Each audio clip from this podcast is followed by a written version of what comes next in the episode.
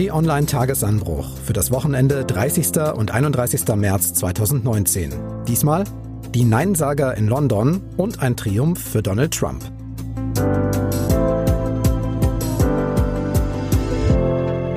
Herzlich willkommen im Wochenende. Mein Name ist Marc Krüger.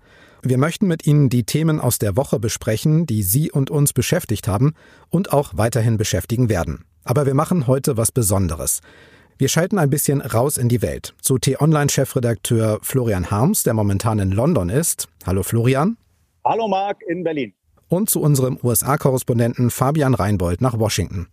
Hallo Marc.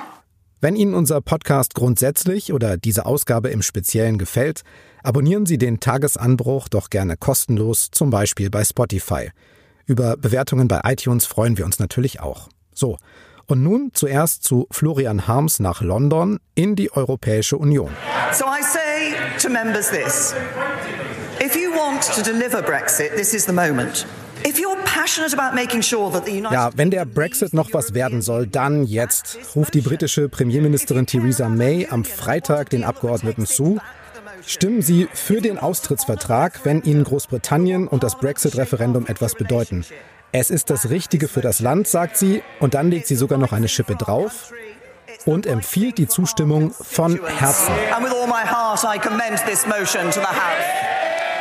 Das alles passiert an dem Tag, der eigentlich immer das Ende sein sollte. Das Ziel, der Zeitpunkt, bis zu dem etwas passiert sein muss im festgefahrenen Brexit-Streit. Immer ging es um den 29. März, an dem Großbritannien raus wollte aus der EU. Aber eyes to the right, 286. The nose to the left, 344. So the nose have it, the nose have it. Unlock! 286 zu 344 Gegenstimmen. Wieder lehnt das Parlament mit deutlicher Mehrheit ab. Zum dritten Mal scheitert Theresa May mit ihrem Brexit-Vertrag, den sie zusammen mit der EU ausgehandelt hatte. Nach ihrer neuen Niederlage sagt May, Mr. Speaker, I fear we are reaching the limits of this process in this House. This House Ihrer Ansicht nach hat das Parlament seine Entscheidungsgrenzen erreicht. Alle möglichen und denkbaren Wege, alle Kompromisse wurden inzwischen abgelehnt. Ein geregelter Brexit hat bis zum Stichtag 29. März nicht geklappt.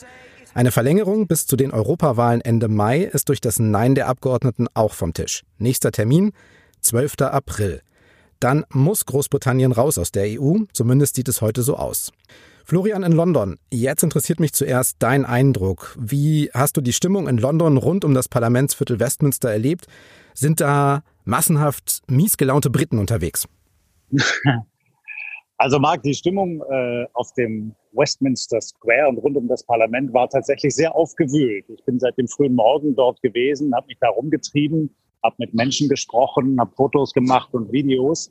Und mein Eindruck war, das hat ein Stück weit einen Endpunkt wiedergespiegelt. Endpunkt insofern, als viele Menschen offenkundig mit diesem ganzen parlamentarischen und politischen Prozess schon abgeschlossen haben. Ich habe einen ganz großen Frust wahrgenommen bei vielen Menschen, die gesagt haben, was da eigentlich im Parlament und in der Politik passiert, darauf geben wir nichts mehr, weil wir so enttäuscht sind davon. Und natürlich habe ich auch die harten Brexiteers gesehen, die dort aufmarschiert sind. Die nochmal ihre Forderungen laut kundgetan haben. Also raus, raus, einfach nur raus, egal zu welchem Preis. Und unter denen sind viele gewesen, die nicht nur frustriert gewesen sind, sondern die fast schon einen regelrechten Hass auf die Politiker gezeigt haben.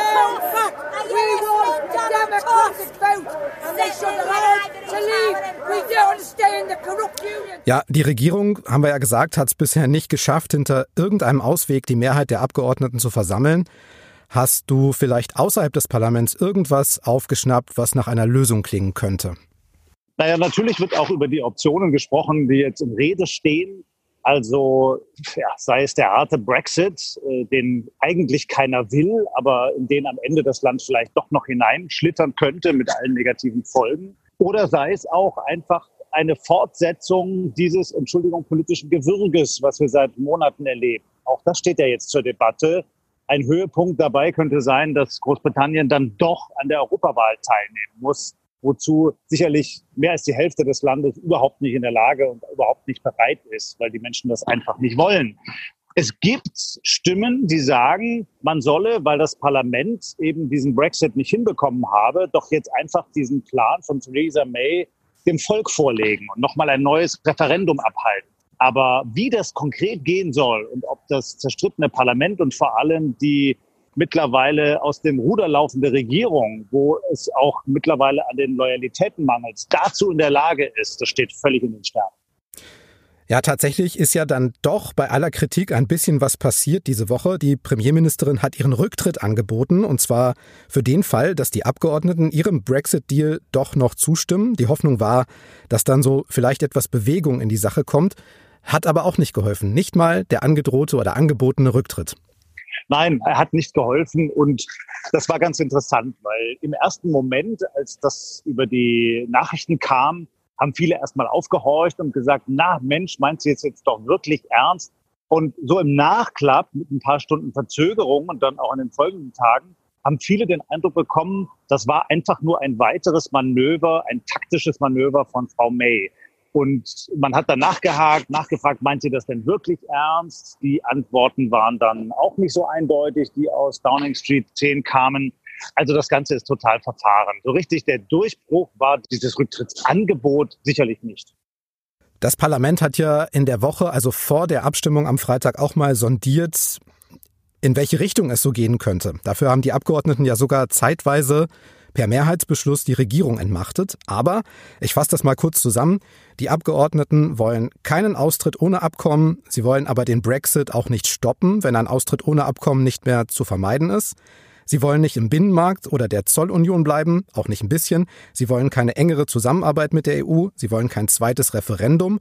Und sie wollen keine Übergangsphase ohne Abkommen, um vielleicht nochmal neu mit der EU zu verhandeln. Achtmal Nein. Die Frage muss erlaubt sein, was bleibt denn dann noch?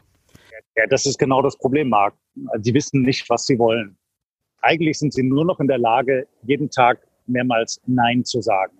Was das Parlament wirklich will, das weiß keiner. Das wissen wahrscheinlich die meisten Parlamentarier noch nicht mal selbst. Und dahinter steht, dass das Parlament mittlerweile, dass die Fraktionen eigentlich zerfallen sind in Einzelkämpfer. Da funktionieren die standardisierten Prozesse des Parlamentarismus, dass man nämlich den Volkswillen in Mehrheiten überführt, dass man Bündnisse schmiedet, dass man schaut, wie man Kompromisse schließen kann. Das funktioniert nicht mehr, seit Wochen und Monaten schon nicht mehr sondern es ist eigentlich nur noch so, dass sich bei den Debatten dann gegenseitig Parolen an die Köpfe geworfen werden. Und das ist möglicherweise das noch viel größere Problem und der noch viel größere Schaden dieses ganzen Prozesses als der eigentliche Brexit selbst. Hm. Auftritt EU Vielleicht hat ja die noch einen Lösungsansatz. EU-Ratspräsident Donald Tusk hat nämlich direkt nach der Abstimmung am Freitag in London für den 10. April zu einem Sondergipfel eingeladen. Das wäre dann zwei Tage, bevor Großbritannien ohne Deal aus der EU raus müsste. Jetzt haben wir die nächste Zielmarke. Könnte das eine Lösung sein? Ja, man kann es eigentlich nur hoffen. Wie das konkret aussehen könnte, kann ich jetzt schlicht nicht sagen. Ich habe auch noch keinen getroffen, der darauf eine Antwort geben könnte. Aber es bleibt ja nichts anderes übrig, als immer nur weiterzureden. Was sollte man denn sonst machen? Und äh, da ist es natürlich auch wichtig, dass die EU die Hand nicht zurückzieht, sondern sie den Briten weiter hinstreckt und sagt, Mensch, wir müssen einfach versuchen, weiter zu verhandeln und irgendwie einen Ausweg zu finden. In Rede steht dann natürlich vor allem das umstrittene Backstop-Abkommen für Nordirland. Das Problem ist, da prallen einfach fundamentale Positionen aufeinander. Also Großbritannien will einen intakten Wirtschaftsraum behalten. Die EU will das aber auch und muss das auch, um ihre Integrität zu wahren. Wie man das auflösen kann, keine Ahnung. Ein weiteres mögliches, eigentlich aber auch, wenn man drüber nachdenkt, absurdes Szenario hast du auch gekennzeichnet. Auch Premierministerin May hat das im Parlament gesagt. certain to involve the United Kingdom being required to hold European parliamentary elections. Eigentlich läuft es momentan darauf hinaus, dass die Briten an den Europawahlen Ende Mai teilnehmen müssen. Und das will hier eigentlich keiner. Das wollen eigentlich noch nicht mal jene, die in der EU bleiben wollen, weil sie sagen, in so einer Stimmung, so einer Lage kann das nur ein verheerendes Ergebnis geben. Entweder, dass die große Mehrheit sich einfach enthält und gar nicht zur Wahl geht, was die Politikverdrossenheit nochmal verstärken würde und verstärkt zum Ausdruck bringen würde, oder dass eben sehr radikale Parteien dort Auftrieb bekommen, wie zum Beispiel die UKIP, die Unabhängigkeitspartei, die heute vor dem Parlament aufmarschiert ist und die, mit denen ich da gesprochen habe oder die ich gesehen habe, puh, also die waren schon wirklich hart drauf. Am Freitag hast du in deinem Tagesanbruch Newsletter geschrieben, Tag der Entscheidung. Ist es das gewesen oder war das mehr eine Hoffnung von dir, die du da formuliert hast? Nein, ich denke schon, dass es in einem gewissen Sinne ein Tag der Entscheidung gewesen ist. Vielleicht ein kleines bisschen die letzte Chance, doch noch einen Weg innerhalb der parlamentarischen Prozesse zu finden.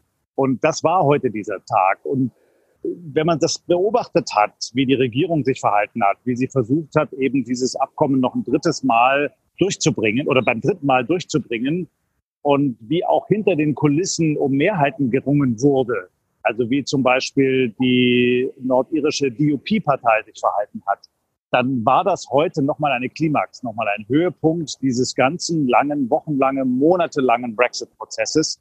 Und das Ergebnis ist jetzt eine riesengroße Ernüchterung, eine große Enttäuschung. Und eigentlich weiß keiner, wie es jetzt weitergehen soll. Und so einen Tag kann und muss man, denke ich, dann schon auch Tag der Entscheidung nennen. Warum tritt Premierministerin May eigentlich nicht zurück? Ja, weil sie sich an die Macht klammert und weil sie diejenige sein will, die Großbritannien aus der EU führt. Sie möchte da eine historische Rolle einnehmen. Und sie begründet das dann natürlich, sie sei gewählt, so, das sei ihr Mandat. Und wenn man sich dann aber umhört, gerade heute, jetzt gerade eben habe ich nochmal gelesen und auch gesehen, aus dem Kabinett gibt es weitere Stimmen von engen Gefolgsleuten bislang von Frau May, die sagen, da herrscht eigentlich mittlerweile so eine Art Grabesstille. Keiner redet mehr miteinander. Keiner weiß so genau, welche Linie die Regierung jetzt eigentlich noch verfolgen will. Also das klingt ein kleines bisschen so, als beginne die Regierung da jetzt wirklich auseinanderzubröckeln. Ob das so kommt, weiß man aber nicht. Und zum Schluss würde ich nochmal so ein Gefühl von dir abfragen, nachdem du jetzt auch durch London gelaufen bist, mit Leuten gesprochen hast, vor Ort warst. Kriegen die Briten das noch hin mit dem Brexit? Naja, vielleicht vorab gesagt, natürlich ist Großbritannien nach wie vor ein fantastisches Land. Und London ist eine großartige Stadt. Und wir sollten jetzt nicht den Fehler machen, diesen Brexit-Prozess alles überschatten zu lassen, was aus Großbritannien kommt. Es gibt in Großbritannien viele großartige Menschen und eine großartige Kultur. Aber was man natürlich ganz stark merkt, dieses ganze Brexit-Drama, dieser politische Schlamassel, der prägt zutiefst auch das Alltagsleben der Menschen. An vielen Stellen ist das einfach das Tagesgespräch und äh, der Bruch geht mitten durch Familien, er geht durch Betriebe, durch Arbeitsstätten, durch Freundschaften. Und das hat das Land gespalten. Und diese Spaltung zu überwinden, wird sehr, sehr schwer. Ob sie es noch hinkriegen, ich weiß es schlicht nicht. Ich denke aber am Ende neige ich eher dazu, dass sie irgendwie rausgehen werden. Und ich glaube, im Moment ist sogar die Gefahr sehr groß, dass sie in einem harten Brexit einfach rausschlittern mit allen negativen Folgen.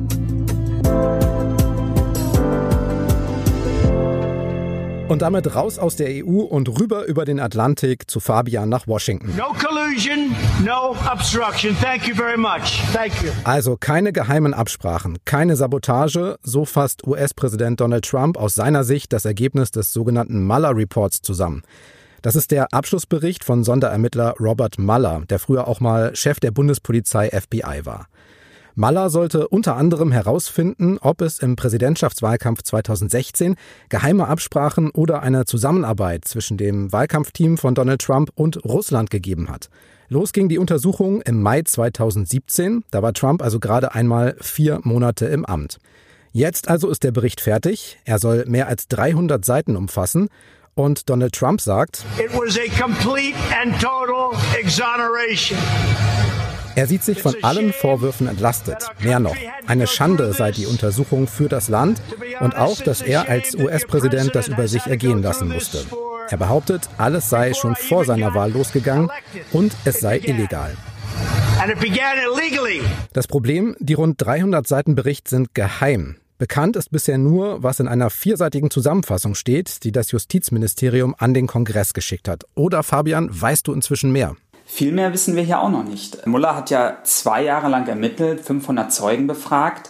Und es erstaunt hier wirklich viele Leute, dass er bei einer der zwei großen Fragen gekniffen hat, nämlich der Frage, ob Trump die Justiz behindert hat. Da kennen wir nur das Urteil von Justizminister Barr, den Trump ja neulich ernannt hat. Und wir wissen nur, dass Muller Argumente für beide Seiten eingesammelt, also für das Argument, dass Trump die Justiz behindert hat und dagegen. Aber warum er da zu keinem Schluss gekommen ist, darüber rätselt ganz Washington im Moment. Interessantes Problem, was du da ansprichst, dass der komplette Bericht ja erstmal an den Justizminister ging, an William Barr. Und er wurde ja erst im Februar ins Amt berufen, nämlich von Donald Trump. Und dieser Justizminister, der entscheidet jetzt, welche Teile des Berichts auch weitergegeben werden. Kann das eigentlich so funktionieren? Ja, es ist absurd, denn eigentlich gibt es diese Institution des Sonderermittlers. Die gibt es, damit es eine Untersuchung gibt, die frei ist von politischem Einfluss. Und jetzt haben wir diese absurde Situation, dass der unparteiische Ermittler kneift bei einer Frage und der parteiische Justizminister diese Frage beantwortet. Und man muss dazu wissen, dass Trump William Barr auch aus einem Grund ernannt hat, weil der Mann bekannt gegeben hat, dass er gar nicht daran glaubt, dass ein Präsident die Justiz überhaupt behindern könnte. Dann noch eine Frage, wieso ist dieser Bericht, dieser 300 oder über 300 Seiten Bericht eigentlich nicht öffentlich? Könnte man ja zum Beispiel ins Internet stellen. Ja, da sagt Barr, ähm, er prüft das natürlich, er möchte maximale Transparenz, aber es ist natürlich eine hochgeheime Untersuchung und da werden auch vertrauliche Informationen drinstecken, die nicht veröffentlicht werden können. Aber auch hier äh, hat Barr praktisch Argumente, aber es ist natürlich hochproblematisch, dass letztendlich er es ist, der darüber entscheidet, was wann aus diesem Bericht veröffentlicht wird. In dieser Zusammenfassung hat Barr aber eine Sache offensichtlich herausgestellt, nämlich, dass Donald Trump sich jetzt in dieser Russland-Sache klar positioniert hat und sagt, es gab keine Zusammenarbeit mit Russland, mein Team und ich, wir sind komplett entlastet. Ist das nach allem, was wir bisher wissen, denn so richtig? Jein, in einer Hinsicht schon. Denn Barr zitiert Mullah ja bei dessen Fazit zu der Frage Verschwörung mit Russland. Also da finde ich, muss man schon sagen, da ist Trump wirklich entlastet. Und das ist auch wirklich bedeutend, denn dieser Vorwurf, er habe im Wahlkampf mit Russland verschwörerisch zusammengearbeitet, das ist ja die dunkelste Wolke, die über seiner Präsidentschaft von Tag 1 an hing. Und es war für Trump immer die politisch größte Belastung.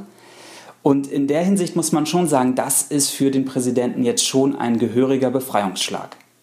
Jetzt kann man aber nicht sagen, dass bei dieser fast zwei Jahre langen Untersuchung ja nichts rausgekommen ist, was Trump belastet. Also ich fasse mal so kurz zusammen. Es gab Anklagen auch gegen enge Mitarbeiter wie zum Beispiel den früheren Sicherheitsberater von Trump, Michael Flynn seinen ehemaligen Anwalt Michael Cohen, seinen früheren Wahlkampfmanager Paul Manafort. Einige sind ja auch schon zu Haftstrafen verurteilt worden und auch zwölf russische Staatsbürger wurden ja angeklagt, eben weil sie sich in den Wahlkampf zugunsten von Donald Trump eingemischt haben sollen. Das ist ja jetzt nicht nichts. Nein, es ist nicht gar nichts. Ich glaube aber, man muss eine Sache ähm, auseinanderziehen. Mullers Untersuchung war eine strafrechtliche Ermittlung. Da ging es um juristische Fragen. Und die Auseinandersetzung um Trump und die Russen und um Trump generell ist natürlich vor allem eine politische. In einem politisch extrem gespaltenen Land. Und das sorgt dafür jetzt auch bei dieser Frage, dass zwei Wahrheiten gleichzeitig irgendwie wahr sind. Also, für Trump ist es so, er kann seinen Leuten, er kann den ganz normalen Wählern erzählen, No Collusion, keine Zusammenarbeit und kann damit, glaube ich, auch punkten. Gleichzeitig wissen aber seine ganzen Gegner genau das, was du gerade aufgezählt hast. Also, dass da etwas faul ist, dass es bei Trumps Leuten zumindest die sehr große Bereitschaft gab, Hilfe von Russland anzunehmen und dass sie auch immer, immer wieder über das Thema Trump und Russland gelogen haben. Also, ich glaube, es spricht sehr viel dafür, dass es dort irgendwas gibt zwischen Donald Trump und Moskau, es gab ja auch finanzielle Interessen, aber diese verschwörerische Zusammenarbeit aus dem Wahlkampf, die ist es offenbar nicht. Donald Trump hat ja auch sehr lange, immer wieder und sehr andauernd geflucht über diese Mueller-Untersuchung. Das hat ihn umgetrieben, nicht nur bei Twitter, sondern auch bei sehr, sehr vielen Gelegenheiten. Er hat immer wieder von einer Hexenjagd gesprochen. Well, I respect the move, but the entire thing has been a witch hunt. It's all a big hoax. It's, I call it the witch hunt. It's all a big hoax. This is a witch hunt and it's a disgrace. It's just a phony witch hunt. It's a total witch hunt. I've been saying it for a long time. Kannst du sagen, welche Bedeutung hatte denn diese Untersuchung für den Präsidenten und vielleicht für die US-Politik insgesamt? Ja, es war, es war für Trump das größte politische Problem seiner bisherigen Amtszeit, dass praktisch ständig über ihm diese dunkle Wolke Russland und Russland-Untersuchung hing. Von daher hat er, wie du es ganz richtig sagst, eigentlich von Tag 1 an versucht, diese Untersuchung zu unterminieren. Und dass diese Untersuchung jetzt vorbei ist und zumindest in der Frage Verschwörung mit Russland für ihn so positiv ausgegangen ist, das ist für ihn wirklich ein, ein großer Befreiungsschlag, ein großer Triumph. Das darf man, glaube ich, nicht unterschätzen. Okay, aber die Sonderermittlung ist ja jetzt nach knapp zwei Jahren vorbei. Der Bericht ist abgegeben und abgeheftet. Wie geht es jetzt weiter mit der Sache? Was könnte passieren? Im politischen Streit, der hier so dominant ist, wird es so weitergehen. Trump wird seine Attacken eskalieren auf alle Leute, die diese Untersuchung befördert haben, die sie gefordert haben, also viele prominente Demokraten aber auch auf die Medien, die ja diese Untersuchung hier in, in zwei, drei Jahren wirklich zu einem riesigen Thema gemacht haben. Das hat man jetzt schon am Donnerstagabend bei Trumps Wahlkampfauftritt in Michigan gesehen, wie er da wirklich seine Attacken eskalierte, wie er seine Anhänger auch dazu trieb, gegen die Medien da Sprechchöre anzustimmen. Das ist in dem Sinne eine neue Entwicklung. Und auf der anderen Seite bei den Demokraten ist es so, sie versuchen jetzt mit aller Energie zu erreichen, dass dieser Bericht offengelegt wird, dass so viel wie möglich von ihm offengelegt wird. Und dann muss man noch mal weitersehen, wenn wir wirklich eine faktische Grundlage haben, mit der wir noch mal über die Muller-Untersuchung neu reden können. Die Sache mit den Medien ist ein gutes Stichwort. Donald Trump greift ja im Alltag nicht nur die Opposition an, also die Demokraten, sondern auch den Sonderermittler und die Medien, die bezeichnet er ja sogar immer wieder als Feinde des Volkes. Allerdings gilt das ja nicht für alle Medien, nicht für Fox News, seinen Haussender. Und darüber würde ich gerne noch kurz mit dir sprechen, wenn du Lust hast. Gerne. Du hast dir nämlich äh, Fox News mal systematisch angeschaut und doch recht Spannendes festgestellt. Ja, ich habe sozusagen Donald Trumps Morgenritual imitiert, denn Trump beginnt eigentlich jeden Tag damit, dass er sich eine Frühstückssendung auf Fox News anguckt, die Sendung Fox and Friends, ähm, die in Deutschland gar nicht so bekannt ist und die habe ich mir eine Woche lang tatsächlich äh, jeden Morgen von 6 bis 9 Uhr gegeben. Und du hast dabei herausgefunden, dass es sowas gibt wie einen, ich sag's mal mit meinen Worten, indirekten Einfluss von den Moderatoren auf den US-Präsidenten. Gebe ich das so richtig wieder? Na, es gibt sogar einen sehr direkten Einfluss dieser Moderatoren.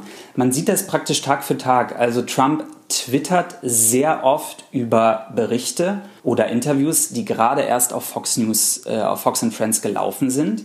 Und man sieht es auch, weil viele der Studiogäste dort praktisch vorsprechen für Trump. Also es ist wie so eine Castingshow für den Präsidenten, wo er sich der Themen bedienen kann, der Ideen oder der politischen Gäste, die er anschließend für ihre Analysen lobt. Also das ist wirklich eine ganz neue Qualität von ja, einer, einer neuen Art von Propaganda. Okay, Fabian, dann lass mich vielleicht noch einen Hinweis loswerden. Wen von unseren Hörern diese Geschichte mit Fox News zum Beispiel interessiert oder wer über Trump, wer über die USA und das Leben als US-Korrespondent ein bisschen auf dem Laufenden bleiben möchte, inklusive Fotos aus dem Weißen Haus, ich empfehle von Herzen Fabians Newsletter, den er schreibt. Der heißt Post aus Washington. Der kommt immer freitags. Ich lese ihn wirklich sehr gerne und schlage vor, wir verlinken mal hier in den Shownotes im Podcast, also in dem Begleittext. Wo bekommt man ihn sonst noch, Fabian? Einfach Fabian Reinbold Newsletter googeln und dann abonnieren. Ich freue mich über jeden neuen Abonnenten. So, dann schauen wir noch ganz kurz auf die kommende Woche und auf spannende Themen. Und da wir jetzt zwei Leute im Podcast haben, frage ich zunächst mal nach Washington. Fabian, was steht denn Spannendes kommende Woche an? Ja, neben dem heftigen Kampf um den Mueller Report werden hier in Washington 70 Jahre NATO gefeiert. Dafür gibt es ein großes Aufgebot. Viele Gäste. Außenminister Maas äh, wird auch hier sein. Und das wird schon interessant werden, weil da die Allianz beschworen wird, an deren Grundpfeilern Trump ja mächtig, mächtig sägt, seit er im Amt ist. Und da darf sich der deutsche Außenminister sicher auch auf ein paar vergiftete Glückwünsche Trumps einstellen, weil der ja höchst unzufrieden ist damit, was Deutschland für sein Militär, für die Verteidigung ausgibt. Okay, und Florian, hast du noch was zu ergänzen aus Deutschland oder dem Rest der Welt? Ja, ich werde gerne noch drei Termine ergänzen. Am Dienstag findet in Dresden die Urteilsverkündung im Prozess gegen die frühere AfD-Chefin Frauke Petri statt. Da ging es ja um Meineid, den Vorwurf des Meineids. Das werden wir uns genau ansehen und begleiten. Und dann ist am kommenden Wochenende ein Protesttag geplant in Erfurt, Jena, Leipzig, Dresden, Berlin und München. Und zwar will das Bündnis gegen den Mietenwahnsinn dort auf die Straßen gehen und viele Menschen mobilisieren. Auch das werden wir uns genau ansehen, auch schon im Vorfeld. Und zugleich am Sonntag, da schauen wir auch dann nochmal in die Welt. Das ist nämlich der 25. Jahrestag des Völkermords von Ruanda. Ein grauenhaftes Ereignis, an das man ganz bestimmt nochmal erinnern muss.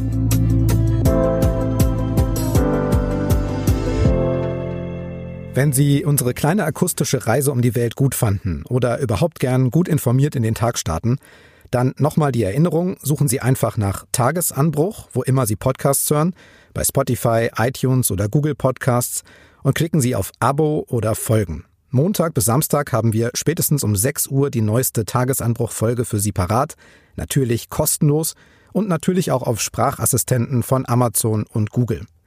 Für heute sage ich Tschüss bis zum nächsten Mal. Tschüss Fabian. Tschüss Marc. Und natürlich wäre es kein richtiges Ende ohne Florians traditionelle Abschiedsformel. Tschüss und bleiben Sie uns gewogen, auch aus London.